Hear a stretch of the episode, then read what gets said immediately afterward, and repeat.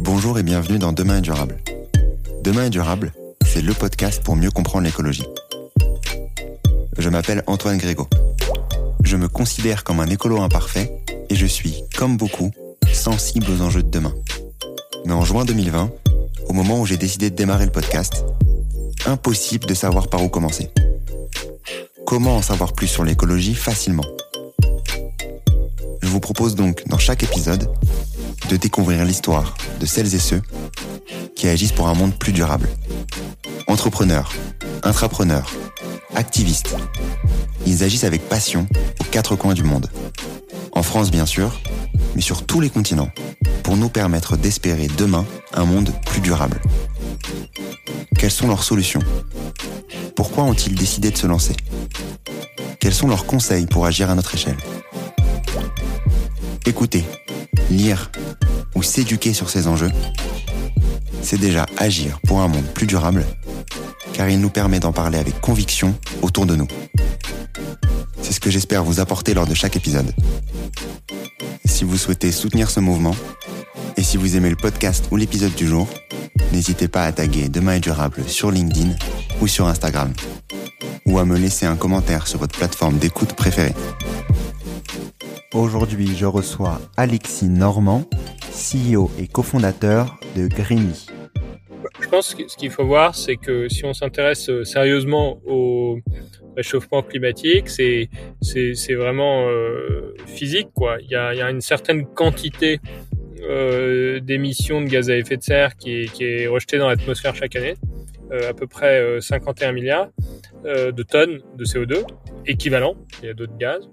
Et en fait, si on regarde quelle est la part des émissions qui fait l'objet d'un suivi et d'une mesure au niveau mondial aujourd'hui, c'est 20%.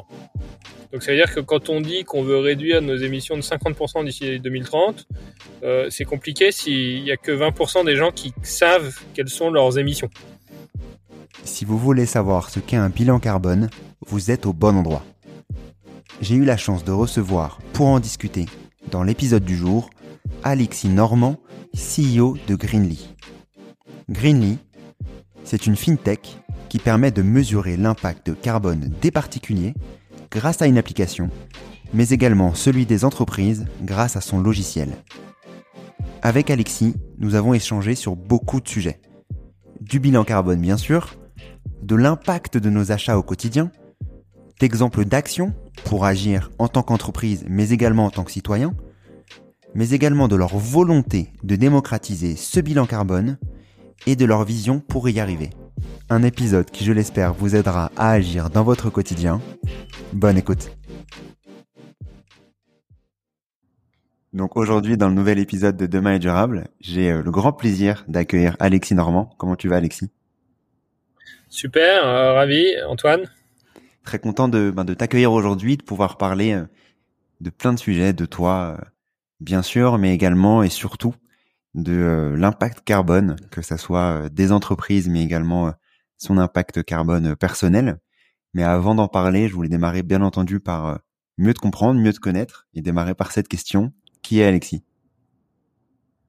Euh, C'est difficile de, de, donner une bonne image de soi, mais euh, je pense euh, aujourd'hui euh, j'ai la chance d'être un entrepreneur sur un sujet qui est la démocratisation du, bilan carbone.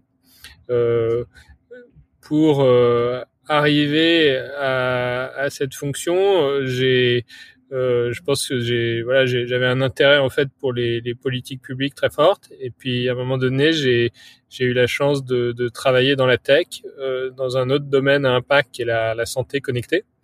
Et donc j'ai, à ce moment-là pris conscience que en fait, euh, euh arriver avec des solutions techniques, c'était aussi une manière de, euh, de faire bouger la norme sociale il y avait un problème majeur. Euh, j'ai commencé par le faire euh, quand j'étais chez Weezings à, à, travailler à faire de, de la prévention santé via des objets connectés et euh, j'ai vu euh, à quelle vitesse on pouvait changer les pratiques, les, la législation même.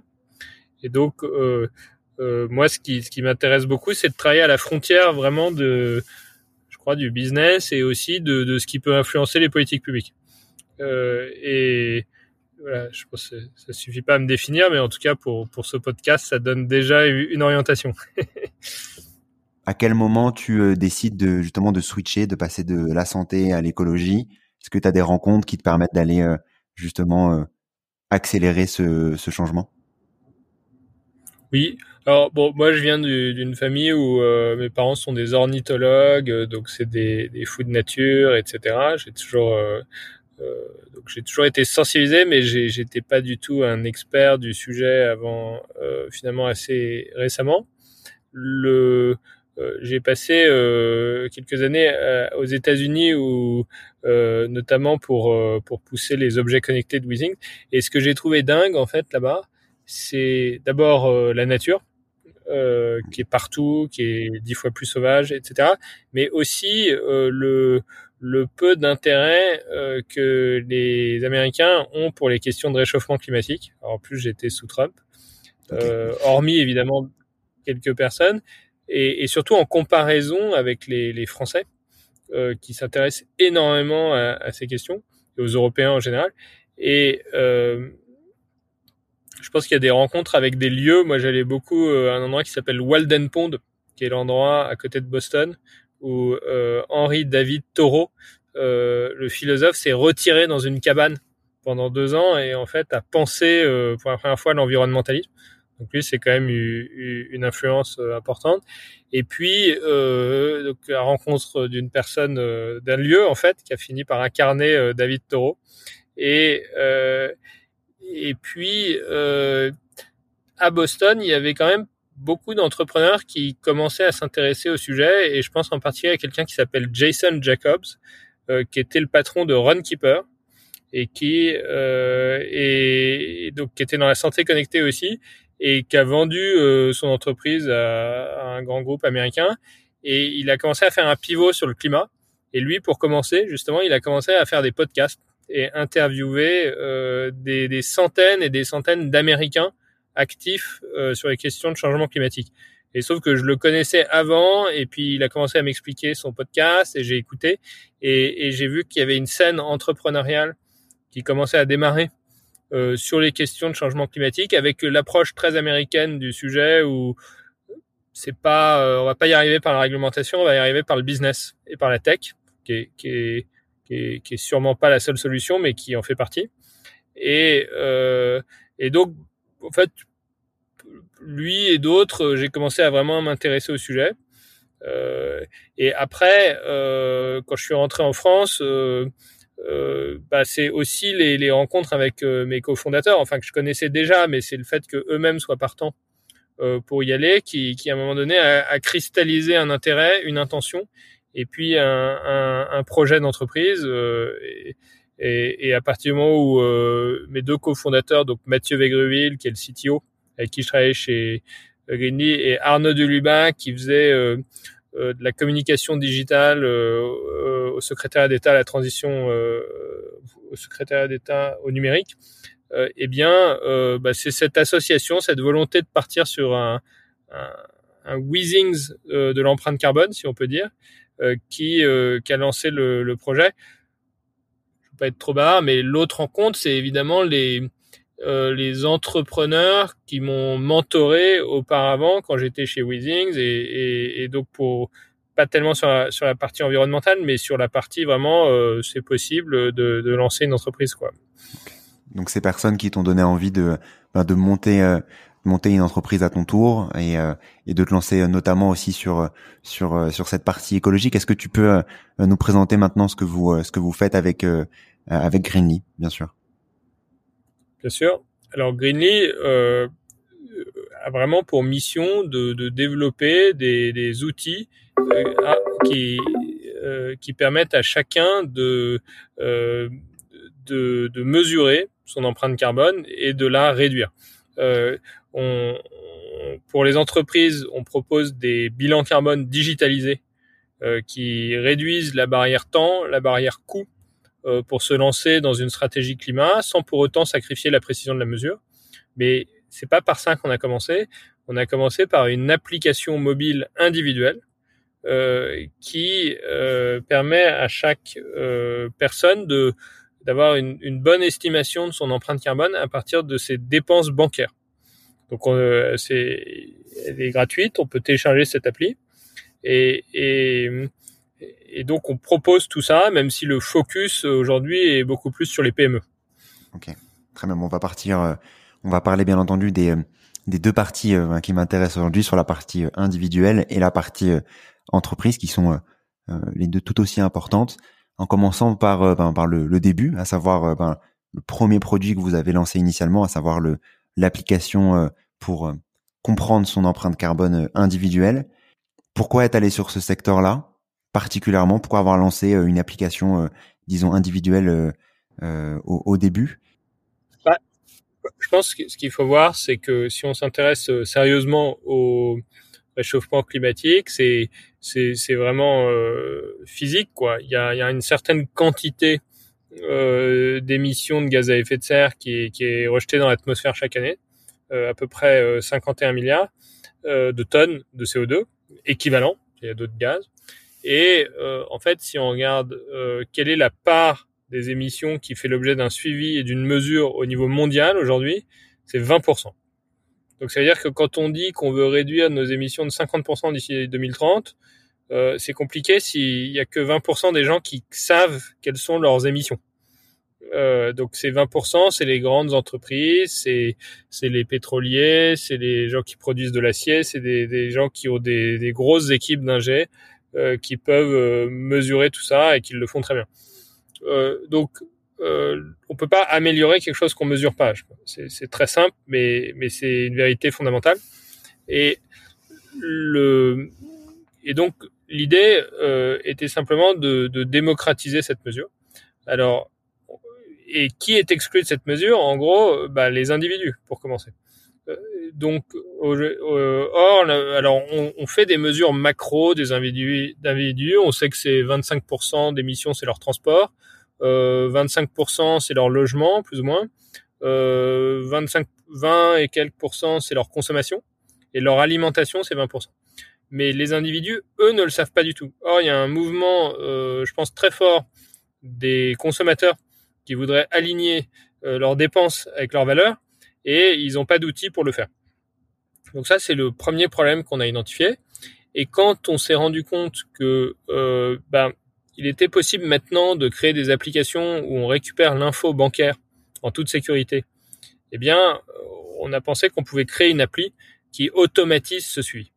Euh, et c'est ce qu'on a fait. On a développé en fait un référentiel carbone qui prend chacune des dépenses euh, qu'on peut faire via son compte bancaire, sa carte, un virement, et il y a un libellé, il y a un marchand, il y a un montant, et à partir de ça, euh, on a développé euh, un outil qui, qui, identifie automatiquement le marchand, qui lit un libellé, qui normalise, qui nettoie, parce qu'une facture, ça, ça, a souvent beaucoup de lettres après, euh, qui voilà, qui normalise le libellé et qui le catégorise. Et en fonction de cette catégorie, on dit, bah, si vous avez acheté 50 euros d'essence, euh, en moyenne, euh, ça correspond à tant de litres et un litre d'essence, voilà ce que ça donne. Et si vous avez dépensé 50 euros chez Carrefour, c'est évidemment un peu moins précis, parce que ça peut être plein de choses, mais on vous donne des outils pour le préciser. Et en tout cas, on sait que c'est un panier de supermarché. Et après, on dit, on demande. Et donc, tout ça, ça permet d'automatiser un peu son, son propre euh, camembert d'empreinte carbone et donner des outils aux utilisateurs qui voudraient plus de précision pour euh, euh, donner des infos sur leurs habitudes de consommation, etc. Euh, donc ça, euh, on a convaincu à peu près 50 000 personnes de télécharger notre appli mobile. C'est pas mal, mais c'est pas encore euh, euh, une démocratisation pure et complète. On s'est rendu compte que beaucoup de banques qui sont assez critiquées hein, sur le fait qu'elles financent l'économie réelle et que et donc elles financent les centrales à charbon, les les énergies fossiles en général, etc euh, elles sont conscientes que, que le réchauffement climatique est un problème, évidemment. Euh, elles sont pas capables de se désengager euh, vite du sujet, mais euh, néanmoins, euh, ça leur est imposé. Elles souhaitent le faire sincèrement, je pense, en interne. et donc, pour elles, une façon de commencer à, s'intéresser au sujet, c'était de, mesurer l'impact carbone de leurs clients. Et donc, on a pu contractualiser avec plusieurs banques. Aujourd'hui, on a on a huit banques clientes euh, euh qui, euh, du coup, créent des calculateurs d'empreinte carbone dans leurs apps mobiles à partir du référentiel qu'on a créé pour notre app mobile. Et donc, tout d'un coup, on passe de 50 000 utilisateurs à euh, 3 millions de personnes qui ont accès à ce calculateur s'ils sont clients de BNP ou des banques. Euh, il y, a, y, a, deux grandes banques euh, mutualistes avec qui on a signé également. Euh, on, on, a, on travaille avec plusieurs fintech. On a des clients en Italie. Donc, euh, à la fin, on parle de 5 à 10 millions de personnes qui, tout d'un coup, s'ils le souhaitent, peuvent simplement ouvrir leur appli bancaire. Il n'y a pas à retélécharger. Et donc, voilà, là, on commence à parler de démocratisation. Ça devient intéressant. Après, évidemment, la mesure, c'est que la première étape.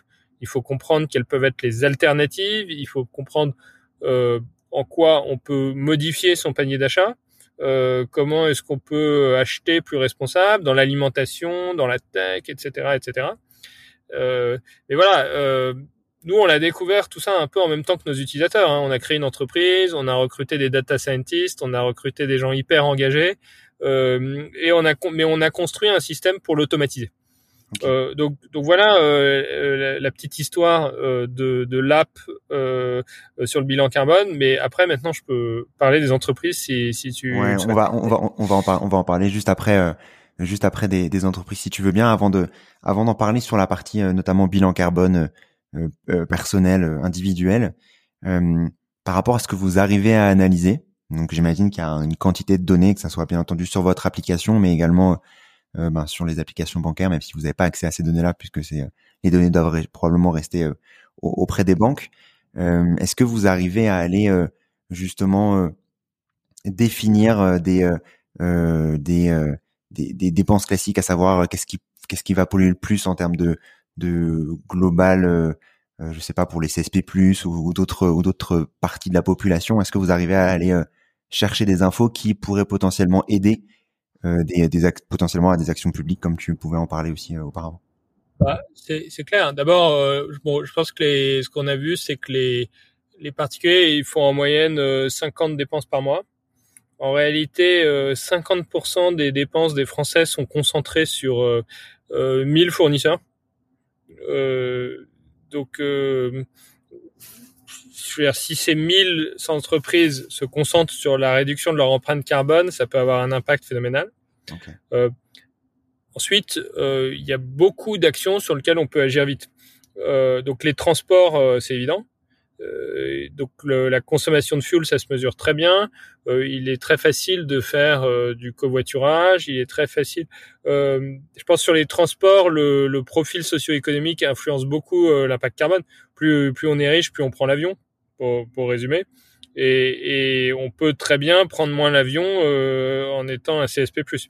Euh, et là, euh, en fait, plus on est riche, plus on émet d'empreintes carbone en général, et donc plus les choix individuels qu'on fait ont de l'impact sur la réduction de l'empreinte carbone.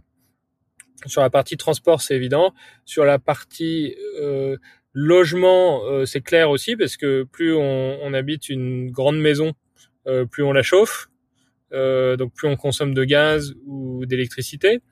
Euh, et, et, et, je veux dire, je, je il n'y a pas de, de, jugement social ou quoi. Je veux dire, on peut très bien investir dans plus d'électrique à la place du gaz. Euh, on peut très bien avoir une, une voiture. Enfin, on peut de plus en plus avoir une voiture électrique.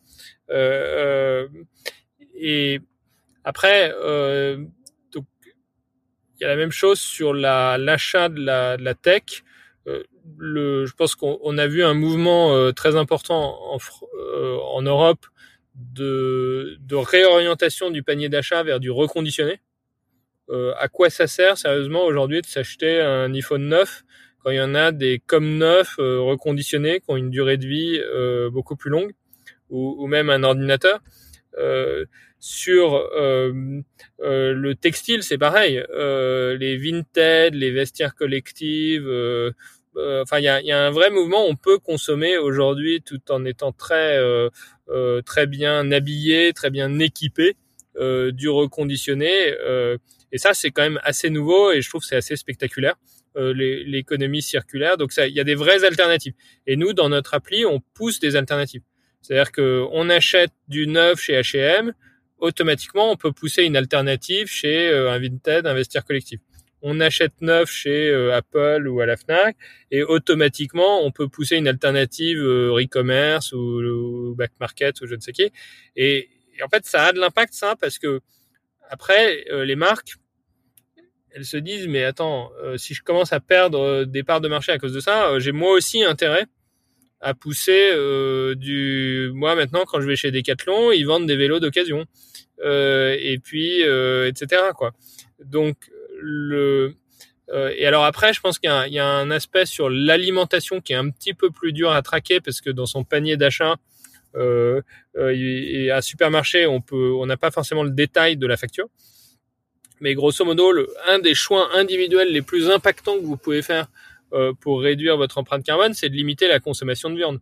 Sur les 20% de votre empreinte carbone euh, annuelle, qui, que représente l'alimentation, il faut savoir que deux tiers, c'est la viande et les produits laitiers. Euh, donc parce que euh, euh, simplement les protéines animales consomment beaucoup plus d'énergie euh, pour être produites euh, et et en fait euh, je suis pas un, ayatollah je pense que je continue à moi-même manger de la viande mais simplement réduire sa consommation et euh, a beaucoup d'impact. Et, pareil, euh, parmi les solutions assez spectaculaires, je trouve, c'est les, alternatives végétales à la viande. Euh, donc, en fait, avoir une vue très analytique de tous ces postes, euh, ça permet de commencer à réfléchir à des alternatives. Et il y en a des, il y en a plein. Je dis, le problème du réchauffement climatique est très très loin d'être réglé, mais en tout cas, on peut tout de suite activer des choses qui vont dans le bon sens. C'est génial que vous arriviez à justement, grâce aux, données que vous avez euh, réussi à collecter, à proposer des solutions, des alternatives directement basées ben, sur le sur l'individu, sur le besoin de l'individu, de dire bah voilà la prochaine fois, essaye d'activer ça, tu euh, potentiellement euh, arriveras à réduire de X ton, ton ton empreinte carbone. Donc c'est génial de, de, de voir de voir toute cette évolution et ces et ces alternatives pour passer pour parler à maintenant de votre partie de votre pivot donc de d'aller aussi euh, euh, cibler les, les, entreprises, cibler les entreprises sur euh, notamment l'impact carbone. Comment ça s'est passé ce justement cette ce switch de, de j'imagine de business model aussi pour aller targeter ces, entreprises mmh. Bah d'abord c'était pas évident évident parce qu'on commençait à signer des contrats avec des grandes banques et donc on aurait pu continuer et ne faire que ça. Euh, et on a des concurrents allemands ou suédois qui, qui ne font que euh, pousser aux banques des, des systèmes de calcul d'empreinte carbone. Mais en fait, je pense qu'on a été assez influencé euh, par l'actualité. Euh, il faut se souvenir. Donc nous, on, a on a pris cette décision à l'été 2020. Donc finalement, huit mois après avoir créé Greenly, donc assez vite. Euh, à ce moment-là, euh, si vous vous souvenez, il y avait eu euh, l'épisode des Gilets jaunes et une des réactions à ça, c'était la Convention citoyenne pour le climat. Et c'était un moment quand même assez intéressant, je trouve, de proposition. Euh, je trouve, il, bon, il manquait évidemment le, la, la, proposition de la taxe carbone, mais sur le reste, euh, il était question de généraliser le bilan carbone aux entreprises. Donc, on a suivi ça assez attentivement et on a dit, mais en fait, euh, c'est clair, euh, c'est le sens de l'histoire. Euh, tout le monde euh, va finir par y aller. ce qui manque, c'est des outils pour le faire parce que autant les grandes entreprises peuvent recruter un contrôleur de gestion formé au bilan carbone ou, ou financer un cabinet de conseil spécialisé dans le sujet, super. Mais tout le monde n'a pas entre 5 000 et 50 000 euros à dépenser là-dedans. Donc si on veut toucher les plus petites structures, euh, je veux dire, on parle de millions d'entreprises, il faut euh, euh, des outils. Et partant de ce qu'on avait fait pour l'app mobile, on a commencé à réfléchir à l'application de ça aux entreprises. Et il se trouve qu'à ce moment-là, on a recruté euh, quelqu'un qui avait fait beaucoup de bilan carbone chez Carbon 4, qui est, qui est connu en France euh, euh, sur le bilan carbone parce que c'était parmi les tout premiers cabinets à, à le proposer, même peut-être à l'inventer. Et et en fait, on a fait un examen euh, méthodique de tous les postes du bilan carbone en disant euh, sur lesquels de ces postes est-ce qu'on peut avoir une première lecture des émissions en analysant les flux financiers. Et on s'est rendu compte que ça permettait de, de, lancer une analyse Pareto très efficace, immédiate, sur la majorité en fait des émissions. Après, évidemment, plus on a avancé, plus on s'en est rendu compte que c'était pas suffisant et qu'il fallait permettre à nos clients qu'on a eu par la suite d'approfondir en, en, allant sur des données euh, qu'on appelle plus physiques, plus fines, euh, plus de quantité de kilowattheures que de dépenses d'électricité, ce genre de choses. Mhm. Euh, mais en gros, ça, on s'est dit, il faut y aller. Euh, et on va, on va, on va découvrir, on va sophistiquer, euh, on va améliorer le produit en, en, en collant au plus près des, des besoins des clients. donc voilà, en gros, on, on, on a choisi de le, le faire à l'été. On a euh, attendu un événement de France Digital euh, pour l'annoncer. On a fait le bilan carbone de, France Digital. Et puis euh, pour le faire, donc on est parti sur un cas client qui nous faisait un peu de com. Et on s'est dit, bah, comme ça, on annonce et puis on va aller chercher des clients pour pour améliorer les choses. Et donc c'est ce qu'on fait maintenant depuis plus d'un an. Et c'est toute une aventure, mais on, a maintenant 250 clients, un produit euh, beaucoup plus sophistiqué, on est face à un besoin qui est immense euh, et on est très très optimiste sur l'avenir. Sur, euh, avant de parler de, de ben, des, des, entreprises que vous pouvez euh, notamment accompagner, des types d'entreprises que vous pouvez accompagner, sur en revenant sur la base sur le, ben, le bilan carbone d'une entreprise, est-ce que tu peux m'en parler plus précisément? Qu'est-ce que vous analysez exactement dans dans ces bilans d'entreprise? Et rappeler aussi, euh, j'imagine que vous devez euh, également en parler sur la partie euh, des, des scopes, notamment d'action des de, de, ces entreprises. Ouais. Bien sûr. Alors juste un, un, un, souci de clarification. Donc un bilan carbone au sens de l'ADEME ou de l'association bilan carbone, c'est le bilan des émissions de gaz à effet de serre, mais c'est aussi la sensibilisation des collaborateurs et euh, le fait de définir une feuille de route de plan d'action pour réduire ces émissions. Donc tout le monde fait en permanence l'amalgame euh, et ça m'arrive euh, très souvent moi-même. Mais euh, donc on fait on fait un bilan carbone, on fait le bilan gaz à effet de serre, la sensibilisation et l'accompagnement. donc vraiment c'est un SaaS qui accompagne sur toute une année avec des experts climat qui soutiennent nos clients. donc la question porte sur le bilan GES, le bilan des émissions de gaz à effet de serre. Et là-dessus, euh, on n'a rien inventé en termes de calcul et de méthode. On se cale à 100% sur les standards. Euh, il y a plusieurs standards. Euh, les Français, pour le coup, ont été les premiers à euh, définir ce standard.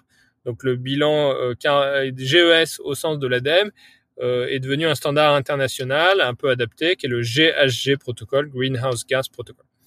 Et donc, il, définit des catégories d'émissions et, et c'est important de les suivre de façon standardisée parce que sinon on peut pas comparer en fait les entreprises entre elles puisque aucune n'a le même périmètre. Donc on peut comparer que les postes euh, de chaque entreprise quoi à l'intérieur des postes. Et donc typiquement euh, quand on présente les émissions d'une entreprise, on parle du scope 1, 2 et 3. Le scope 1, euh, c'est ce qu'on appelle les émissions directes. Donc c'est les gaz qui sortent directement des opérations de l'entreprise. Euh, ça veut dire des machines, en gros, dont vous êtes propriétaire. Donc, si euh, vous êtes propriétaire d'une voiture, eh bien, les émissions qui sortent de cette voiture, c'est votre scope 1. Si vous êtes une usine, que vous avez des machines que vous alimentez au fuel ou au gaz, c'est votre scope 1. Après, il y a les émissions indirectes énergie, ça c'est le scope 2. Donc si euh, vous êtes branché euh, sur un réseau d'électricité ou de, chauffage collectif, euh, eh bien, euh, euh, parce que vous, vous avez une activité très très intense en énergie, bah, en fait vous faites tourner la centrale nucléaire ou à charbon d'à côté. Et alors en l'occurrence le nucléaire émet assez peu, mais le, le, le charbon ou le gaz émet, émettent beaucoup. et donc ça c'est pas chez vous, mais c'est quand même indirectement vos émissions. C'est le scope 2. Et ensuite, vous avez euh, la partie la plus compliquée à mesurer, mais aussi la, la, la plus grosse, en fait, c'est le scope 3, c'est toutes les autres émissions indirectes. Et ça aussi, c'est vraiment très, très normalisé. Euh, typiquement, euh, c'est vos achats de biens et services. Euh, donc, si je suis un, e-commerçant, si je suis Amazon, 99,999% euh, de mes émissions, c'est les achats de biens et services, enfin plus les transports associés. Donc si je si je vends du des chaussures, bah c'est en fait c'est l'usine en Chine qui a fabriqué la chaussure, qui est elle-même branchée à une centrale à charbon. Euh, donc ça, c'est c'est pas moi qui émets, ça se passe en Chine, mais je suis quand même indirectement responsable de ces émissions. Euh, vous avez euh, les transports de vos salariés. Donc si vous envoyez vos consultants à New York tous les deux jours faire un aller-retour, les émissions elles sont chez Air France, mais c'est quand même les vôtres. vous avez les déplacements domicile-travail. Si vous faites 50 km tous les jours en voiture pour aller au travail, bah, c'est les émissions du salarié, mais c'est indirectement celle de l'entreprise, etc., etc. Si vous êtes un fonds d'investissement et que vous n'investissez que dans des gens qui forent des puits de pétrole, euh, vos émissions indirectes, c'est pas les mêmes que si vous êtes un fonds d'investissement qui investissait que dans du logiciel, euh, etc. Donc ça, c'est le scope 3, c'est très étendu, mais c'est aussi euh, normalisé.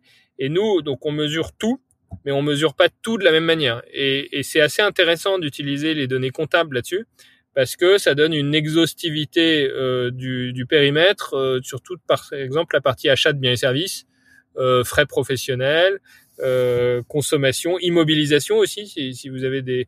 Bon, etc. Enfin, je peux en parler des heures, mais pour, ça, pour vous donner un petit peu une idée. Euh, ce que tu veux dire aussi par rapport à ces différents scopes, donc scope 1, 2, 3, le 3 étant en direct et, et le 1 et 2 un peu plus lié à, à l'entreprise de ses, sa, sa, production en, en tant que telle, c'est qu'on pourrait potentiellement imaginer, hein, si on se fait, euh, si on fait euh, l'avocat du diable, disons, si on pousse le trait, de euh, d'avoir des doublons entre entre deux entreprises, c'est un peu ça? Bien sûr, le, le, le scope 3 d'une entreprise, c'est le scope 1 et 2 d'une autre entreprise. Mais ce qu'il y a, c'est que on est sur un sujet où les responsabilités sont partagées. Quand j'achète un téléphone, c'est ma décision, j'aurais pu ne pas l'acheter, euh, mais c'est les émissions d'une usine euh, quelque part en Asie, euh, et c'est aussi le choix de cette usine de se de voilà d'être branché sur un réseau d'énergie au charbon, ou en tout cas c'est le choix du pays de, de privilégier des émissions. Donc les, les responsabilités sont partagées très clairement. Euh, mais pour autant, euh, on a, ça veut aussi dire qu'on a chacun un levier pour pour les influencer. Sur euh, sur justement les, les, entreprises que vous pouvez accompagner, pour revenir sur sur ce sujet-là. ouais. Est-ce que tu vois une évolution des entreprises qui qui vous contactent depuis du, du coup 2020 jusqu'à jusqu'à maintenant? Alors oui, enfin, ce ce qui, est, très très surprenant, je trouve, c'est euh, la quantité d'entreprises intéressées par le sujet euh, qui sont ok pour euh, euh se lancer dans la démarche dès lors qu'ils comprennent que c'est abordable. Euh, et après, il y a des il y a des secteurs évidemment où, où, où ça représente plus un intérêt business pour les entreprises.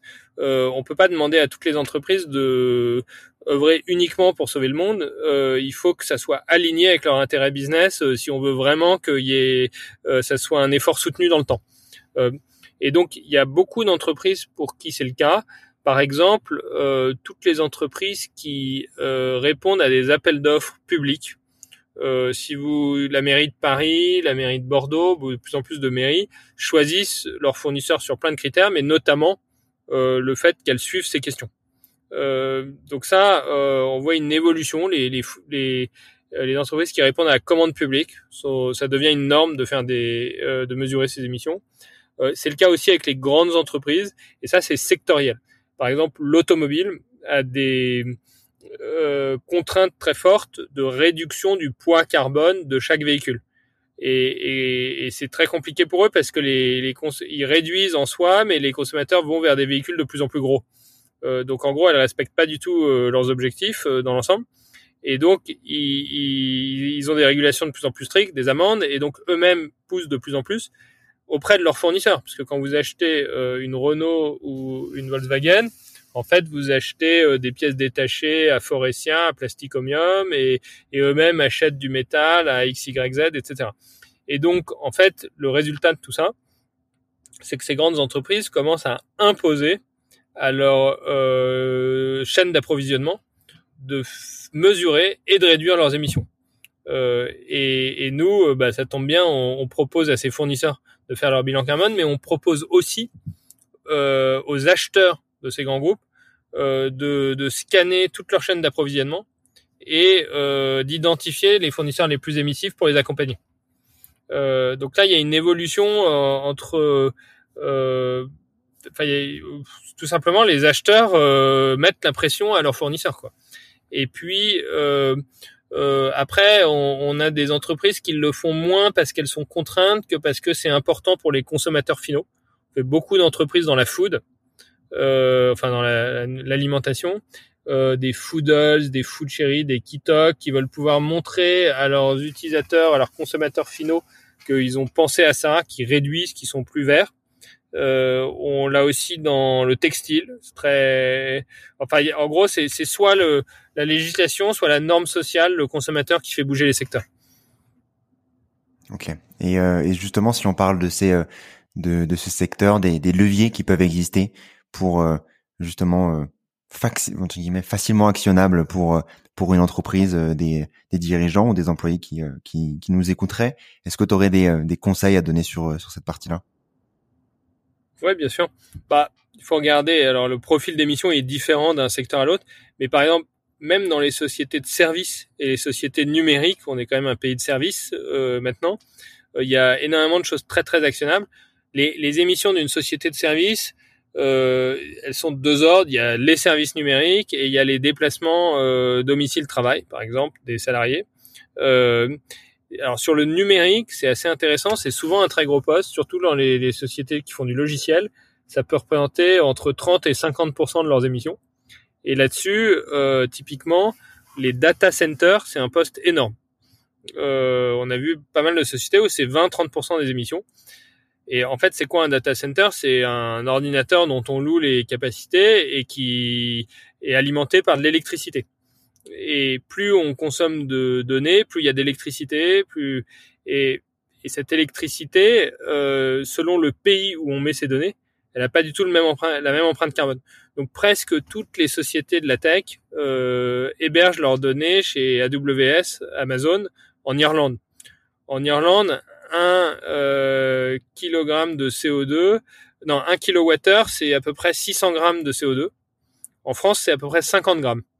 Donc, héberger ces données en France, il n'y a pas que la France, hein, euh, en Norvège, en Belgique, euh, euh c'est déjà réduire euh, quasiment de, euh, de moitié l'impact carbone de son numérique. Euh, c'est pas du chauvinisme, c'est juste, c'est très très lié au mix énergétique.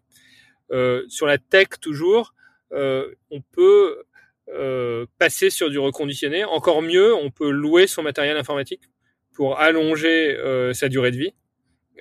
Parce que voilà, un ordinateur Lenovo, Dell, c'est typiquement 100 kg de CO2 par unité, amorti sur 4-5 ans. Ça fait 20 kg par an. Un, les, les, les, ordinateurs plus légers, ça peut être 80, donc il y a déjà une réduction de 20%. Si on ajoute la durée de vie plus longue, on réduit encore. Donc l'impact de la tech est, est, important. Et puis euh, euh, donc ça c'est sur la partie numérique. Euh, après il y a le, ça dépend des activités, mais il y a le contenu, l'intensité euh, vidéo, etc. Euh, des, ça c'est quand on fait du contenu vidéo. donc ensuite là on parle de société de service. Hein. après il y a évidemment tout le facteur déplacement domicile travail. Donc l'essentiel des gens continuent d'aller au travail euh, avec un véhicule thermique. Euh, et donc c'est comme ça que qu'on a 30% d'émissions d'un pays. Euh, donc le télétravail, euh, malgré tout, ça a du bon et pas que pendant le, le Covid. Euh, le, le fait de basculer d'un véhicule thermique à un véhicule électrique, c'est pas forcément un énorme investissement. Un vélo serait bien. Enfin voilà, il y a, y, a, y a, des vrais leviers à actionner de ce côté-là. Ensuite, euh, euh, un autre levier, c'est sur le choix de ses fournisseurs. Donc nous, on a lancé euh, dans notre SaaS un système de notation de ses fournisseurs en fonction de leur degré d'engagement carbone. Donc entre deux entreprises, autant choisir celle qui est active sur le sujet. Donc nous, on, on, essaye vraiment de déplacer la norme sociale là-dessus. Ok, donc déplacer ouais, le curseur et d'essayer de, ben, donner toutes les clés aux entreprises pour pour justement faire les bons choix, que ce soit sur les fournisseurs, mais également ceux, euh, se, se mesurer et ensuite avoir les actions adéquates pour pour agir sur sur justement ce, ce secteur qui est ben, qui est en pleine croissance. Vous avez levé aussi de des fonds assez assez récemment. Comment est-ce que tu vois justement ce marché évoluer, ce marché de, du bilan carbone de de des, des entreprises? Et est-ce qu'il va être un jour obligatoire? Euh, alors, euh, donc le, le bilan carbone, euh, il est déjà obligatoire pour les sociétés de plus de 500 euh, employés en France. Euh, il y a un règlement européen qui a été voté qui fait passer ce seuil à 250. Euh, nous, notre pari, c'est que en fait, on fait de la comptabilité carbone à un prix qui est inférieur à la comptabilité financière. Euh, donc, à partir du moment où euh, tout le monde aura compris ça et qu'on aura fait la démonstration qu'on a embarqué euh, des milliers de PME, je pense que ça deviendra une décision très facile à prendre pour un gouvernement de dire bah allez on baisse le seuil de 250 à 100 à 50 je veux dire dès qu'on est une entreprise de plus de 10 personnes on est censé avoir une comptabilité en France. Euh, donc euh, pour moi, euh, on va être censé avoir une comptabilité carbone aussi. Et, et, ça, je sais pas à quelle vitesse ça va avoir lieu, mais je, suis convaincu que ça va se passer. donc quand je dis démocratisation, je dis vraiment 100% des gens pourraient suivre leur empreinte carbone et la réduire. Je pense que avant euh, que ça passe par une réglementation, ça va passer et ça passe déjà par les grandes entreprises qui, euh, en fait, euh, c'est aussi beaucoup plus simple pour elles d'imposer à leurs fournisseurs de mesurer et de réduire leurs émissions si euh, la mesure a, un coût très modique. Sur la partie législation et sur la partie business, tu disais aussi au début de l'épisode que que tu étais très intéressé par la partie législation, législatif, le, public plus plus concrètement. pour toi, de ton côté, quel est le poids de ces de ces deux parties concrètement et quel Qu'est-ce qui peut euh, potentiellement euh, accélérer tout ça? Euh, je, pense que malgré tout, la législation, c'est ça qui a le plus d'impact. Hein. Le, les entreprises vont pas tellement vers le sujet toutes seules. Mais ce qu'il y a, c'est comme il y a beaucoup d'acteurs qui sont déjà sujets à la législation, ce qui fait accélérer ensuite, c'est les grandes entreprises qui poussent à des acteurs plus petits qui, eux, n'ont pas l'obligation. Euh, donc je pense que la, législation elle, est fondamentale puisqu'on on est un, c'est à ça que sert euh, la puissance publique. On a un problème. Le réchauffement, c'est pas un problème aujourd'hui. Enfin, il y a évidemment plein d'événements climatiques hors normes, etc. Mais dans l'ensemble, on, on, vit de la même manière qu'il y a dix ans. Euh, or, le, le, problème du réchauffement climatique, c'est, c'est encore plus euh, un problème pour nos enfants que pour nous. Euh, donc, la puissance publique, elle sert justement à ça, à, à créer à anticiper. Euh, ce que ce que ne peut pas faire un, patron de PME euh, qui, qui doit payer les gens à la fin du mois. Euh, le, le, carnet de commandes, comme on dit. Mais le mais je pense que à partir du moment où la législation valorise ou, ou, disons contraint un certain nombre d'acteurs, lui, le patron de la PME, il peut trouver son intérêt business immédiat. Enfin, on peut, il faut rapprocher le réchauffement climatique du carnet de commandes euh, il faut que le patron de la PME il puisse se dire ok moi j'ai vraiment intérêt à me positionner là-dessus parce que euh, je vais avoir plus de clients euh, qui parce que ils vont préférer une entreprise engagée sur le sujet qu'une entreprise euh, qui s'en fiche. Et, et, donc je pense que euh, et en fait à partir d'un moment la la demande crée la législation. Enfin nous si on si on montre que la tech est là euh, ça c'est un truc que j'ai déjà vécu dans la santé connectée à partir du moment où, avant, euh, faire du, du, de la prévention en santé et du suivi à distance des patients, c'était super cher. À partir du moment où il y a des objets connectés qu'on achète 50 euh, euros à la Fnac, euh, qui peuvent faire du suivi de poids et alerter, etc. Bah, en fait, ça devient beaucoup plus simple de rembourser euh, le, les systèmes de suivi et de prévention. Euh, sur le bilan carbone et, et, les mesures de réduction, à partir du moment où il y a un écosystème de solutions de marché qui permettent efficacement de mesurer et de réduire ces émissions, c'est beaucoup plus simple de l'imposer à tout le monde. Euh, donc c'est vraiment un, une sorte de cercle vertueux entre le marché et la réglementation, je crois. Je voulais du coup terminer par les par les trois questions euh, classique, disons, chez, chez Demain et Durable, en commençant par un contenu qui t'a marqué récemment et que tu pourrais partager, Alexis bah, ce qui m'a beaucoup euh, surpris, en fait, c'était de découvrir l'impact carbone euh, du numérique. Euh, Aujourd'hui, c'est à peu près 5% des émissions mondiales, mais c'est exponentiel, ça pourrait représenter 10% en 2030. Et évidemment, le numérique est une solution euh, à tout un tas d'autres activités carbonées. Euh, la télétravail, la visioconférence, c'est mieux que de prendre un avion ou sa voiture pour aller voir ses collègues. Mais euh, c'est un problème en soi. Donc on peut pas être à la fois une solution au réchauffement et un contributeur au réchauffement. Et euh, ce qui m'a le plus marqué, en fait, c'est le côté invisible des choses avec euh, les data centers, euh, qui sont des machines qui consomment euh, beaucoup d'électricité pour le refroidissement, le calcul, le stockage, etc. Et en fait, l'endroit où ces data centers sont stockés a beaucoup, beaucoup d'impact sur le réchauffement climatique. Euh, ils sont énormément stockés dans un endroit où la l'intensité euh, carbone de l'énergie est très forte. Euh, les data centers sont collés à des centrales à charbon euh, euh, dans beaucoup de pays du Nord, en Irlande, etc.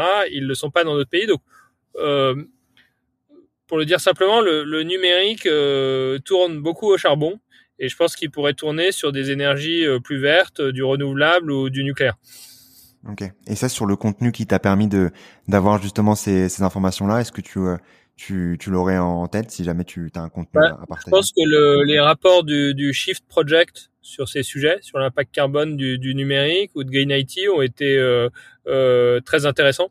Euh, ils avaient fait beaucoup de choses sur l'impact carbone des, des vidéos, des vidéos de Netflix. Donc c'est des sujets assez intéressants. Je pense qu'il faut mettre les choses en perspective. C'est c'est un problème en soi, mais c'est aussi une solution à beaucoup d'autres problèmes.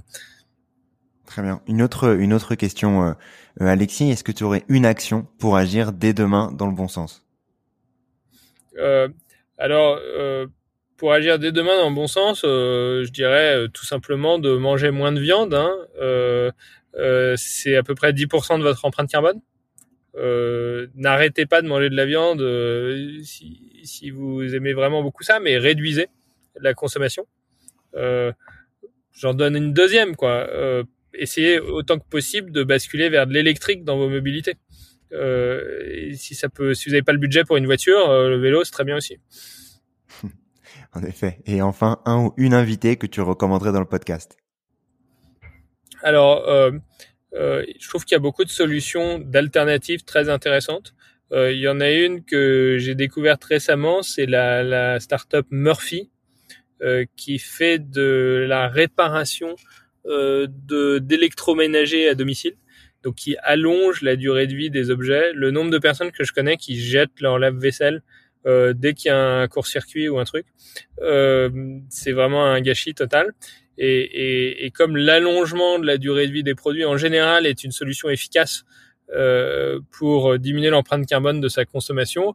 Je trouve que tous ceux qui arrivent avec des solutions innovantes là-dessus sont, sont, des, sont des bons témoins. Très bien. Merci beaucoup. Euh, merci beaucoup pour ces conseils, Alexis. Si on souhaite euh, vous retrouver, vous contacter, comment est-ce qu'on peut le faire? Bah, C'est très simple. On m'écrit un email euh, alexis@greenly.earth. Ok. Très bien. Merci beaucoup, Alexis, pour ton temps. Merci beaucoup. Au revoir, Antoine. Merci d'avoir écouté cet épisode et bravo d'être arrivé jusque-là. J'espère que l'épisode t'a plu. Si c'est le cas, n'hésite pas à en parler autour de toi et à le partager ou à mettre 5 étoiles au podcast sur ta plateforme d'écoute préférée. C'est ce qui pourrait permettre à d'autres de mieux comprendre les enjeux écologiques, les solutions et d'accélérer le changement. À la semaine prochaine.